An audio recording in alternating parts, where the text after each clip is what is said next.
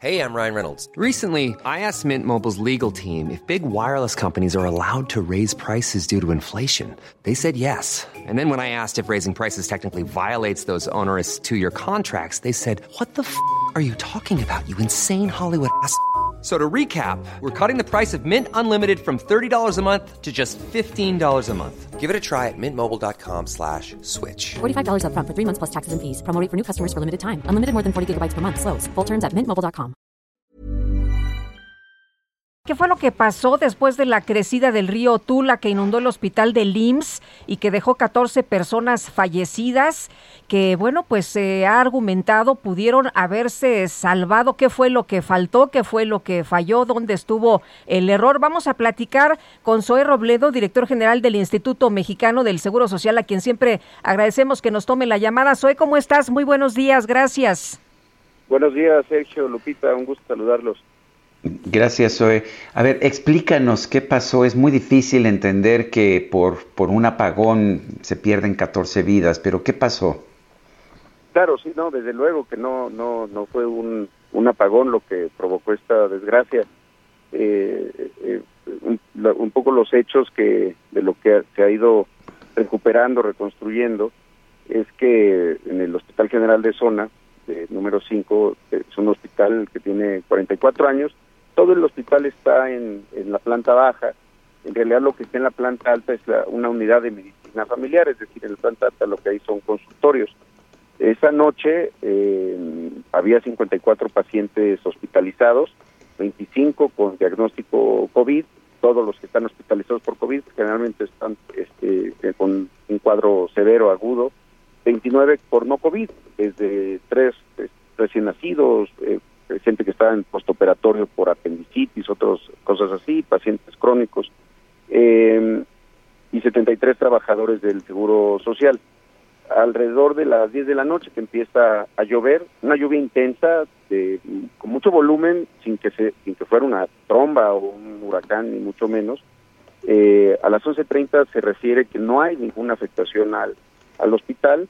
Eh, cerca de, de las 12.20 de la, de la noche, el personal empieza a detectar que hay, hay agua en el, en el piso y que empieza a ver, este, eh, se empieza a notar que empieza a haber agua en, también en la, en la calle y ahí lo que hacen es tomar una, eh, seguir un protocolo eh, que existe para, para poner en resguardo a las, a las personas. Empiezan, hacen un triage, empiezan por subir dos incubadoras con los, con, con los bebés que estaban en incubadora, eh, una menor de edad, en fin, y, después también a todos los pacientes COVID. Eh, suben a 48 personas a la parte alta del hospital cuando seguía subiendo el nivel del, del agua. A la una eh, se hace, hay un corte de la energía eléctrica y en ese momento, como en todos los hospitales del IMSS, pues la planta de energía de emergencia que está instalada ahí en el, en el, en el cuarto de máquinas eh, entra en funcionamiento. Es una planta eh, que son, son muy robustas, son plantas a diésel eh, que, que, logra darle bastantes horas al, al, a un hospital en caso de un apagón o de una bajada del suministro de energía eléctrica. Entra la planta de, de, energía, de emergencia, seguía subiendo el agua, ellos seguían subiendo a, a pacientes y alrededor de las dos, dos diez, dos veinte de la de la mañana ya esta madrugada habían subido 48 personas y la planta, que no está en un sótano, no hay un sótano en realidad, está en la planta baja y todavía en una parte más alta de la planta baja, que generalmente se instala todo el cuarto de máquinas con los transformadores, los calentadores de agua eh, y un, va, varios este, equipos. Las plantas de energía evidentemente están hasta el final y un poco más arriba, pero ya cuando alcanzan eh, al respirador de esa planta, pues se mete el agua ahí y deja de, de, de funcionar. Eh, algunas de los pacientes que desafortunadamente que fue lo que pasó, ¿no? De, perdieron la vida, uh -huh. estaban arriba, eh, ya, ya habían sido trasladados. Eh, pero, pero no alta. tenían oxígeno, no, no, no funcionaba la, la electricidad y no, no tenían el, el, oxígeno, no, no podían estar conectados. ¿Eso fue lo que pasó, Zoe? No, el, el, el, en el, el hospital tiene tomas murales de oxígeno y eso no depende de la energía eléctrica. El asunto es que el hospital eh, se estaba inundando y, ya no podían permanecer los pacientes en la parte baja. Y en la parte alta son consultorios. Los consultorios generalmente nunca tienen pues este, tomas de oxígeno murales. Lo que había arriba eran tanques este, de oxígeno, pero que podían dar soporte por, por, algunas horas, algunos minutos, incluso los tanques más pequeños. El, el asunto con la energía eléctrica tiene que ver con los pacientes que tenían ventilación mecánica. No todos tenían ventilación mecánica, no todos estaban intubados.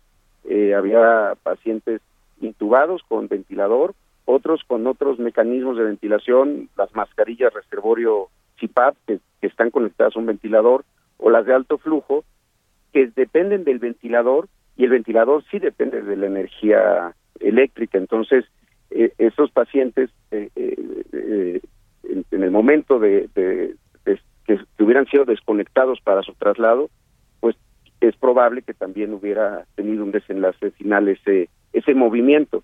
Pero además, pues el corte del suministro de la energía eléctrica, este tipo de aparatos, pues sí los sí los afecta y es, es, la, lo, lo que terminó ocurriendo y los pacientes que sí lograron subir a la segunda parte, pues 40 de ellos están hoy afortunadamente con, con vida, se hizo ese movimiento y después el traslado a hospitales, incluso 17 eh, ya están de alta en, domiciliaria eh, y, siete más que en la parte alta desafortunadamente eh, ya no, no, no lograron sobrevivir. ¿Cuáles son las lecciones? ¿Se hizo algo mal? ¿Todo estuvo bien hecho? ¿Se actuó conforme a las circunstancias? Si hubiera que tomar otras decisiones, ah, ¿qué, se, qué se podría haber hecho?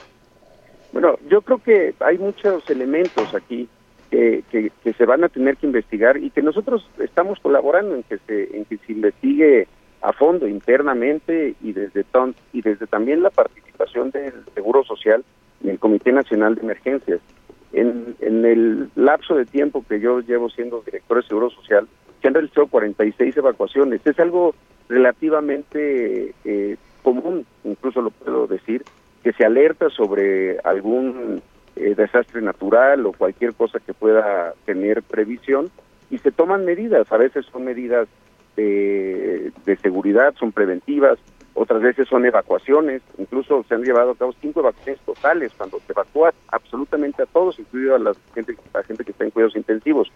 Eh, el, alertamiento oportuno en esta ocasión no pudo ocurrir, eh, quizá entre otras cosas porque tuvo que ver con fenómenos que estaban pasando eh, también en, en, el Estado de México y aquí en, en la Ciudad de México, que derivó en un desbordamiento pero ni el director del hospital, el personal que, a que generalmente se le avisa, o la propia delegación, o incluso a nivel central, no hubo un alertamiento para decir en estas próximas horas va a ocurrir esto. De otra forma, se hubiera hecho una evacuación, como se realizó al día siguiente una evacuación en, en también en, Hidalgo, o, las evacuaciones que estamos llevando a cabo ahorita en, Baja California Sur por la entrada de Olaf, o las que se hicieron por Grace, hace algunas semanas en la península de Yucatán. Pero el tema aquí es el factor tiempo. El personal siguió el protocolo. En cada o sea, Senapred no les informó a tiempo. civil está entrenado para, para llevar a cabo estas acciones. Eh, eh, eh, ¿Senapred no les informó a tiempo de la crecida del río? No, no, no, no hubo una información en el sentido de que de que la lluvia iba a provocar un desbordamiento del río y una inundación de Tula, porque lo que se inundó no fue solo el hospital, se inundó Tula completo, o por lo menos el centro de el centro de Tula en donde está el hospital.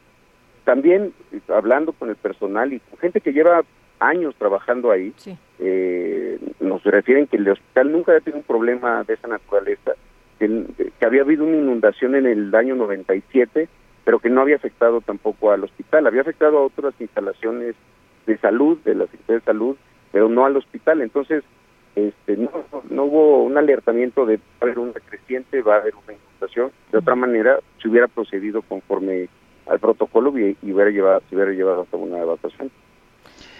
Soy, tenemos información de que se ha desalojado una unidad médica del Instituto Mexicano del Seguro Social en Los Cabos, esto por el huracán Olaf que está golpeando Baja California Sur. Cuéntanos, ¿cuáles son las circunstancias y qué está pasando? Sí, es una unidad de medicina familiar, eh, es decir, son consultorios, no es un no es un hospital.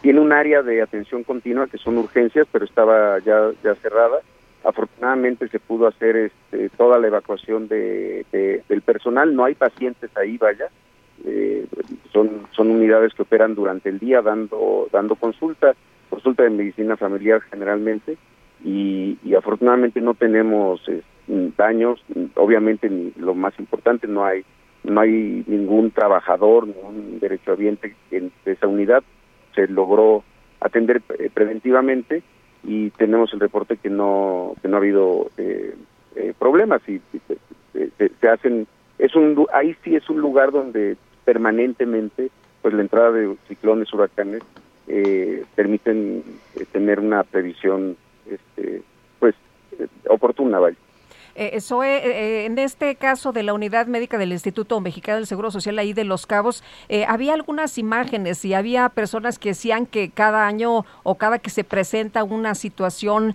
similar que llueve es lo mismo. ¿Se ha pensado en, en reubicar las unidades médicas que son afectadas?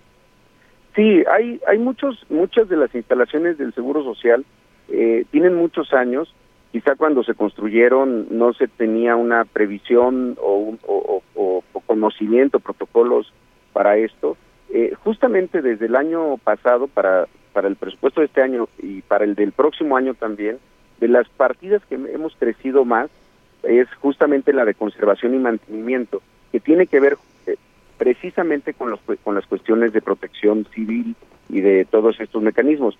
Y también se han llevado a cabo diagnósticos eh, y, la instalación de todos los comités de protección civil. Esos diagnósticos son los que permiten, por, por ejemplo, una unidad, una subdelegación que no es un área médica ni de, ni de salud, que estaba en Guerrero, eh, una subdelegación que desde el temblor que acaba de ocurrir la tuvimos que evacuar y ya no va a poder regresar el personal porque la vamos a tener que reubicar. No hay forma, después del dictamen que se hace, de que continuemos ahí y es algo que está, el, el, Seguro es tan grande en el territorio, en el número de instalaciones, tenemos 10.000 instalaciones, no todas son de salud, de, prestaciones médicas, vaya, pero pues hay 250 hospitales, este, 1.500 unidades de medicina familiar, y en todas se, se, están llevando a cabo estos estos procesos. Y en los casos en donde el dictamen establece que no no está en un lugar seguro efectivamente se tiene que hacer el, el traslado. Esa unidad, efectivamente, como se señala, ha tenido problemas en años previos porque se inunda y, y, la situación es que para, la para restablecer los servicios, pues también tema, toma mucho tiempo y eso afecta a los, a los derechohabientes. Son de todas las cosas que, tienen que, atender. Muy bien, pues hoy muchas gracias por platicar con nosotros esta mañana. Muy buenos días. Gracias, Lupita, Sergio. Saludos. Hasta luego, saludos. Soy Robledo, es director general del Instituto Mexicano del Seguro Social. Ever catch yourself eating the same flavorless dinner three days in a row? Dreaming of something better? Well, HelloFresh is your guilt-free dream come true, baby. It's me, Kiki Palmer.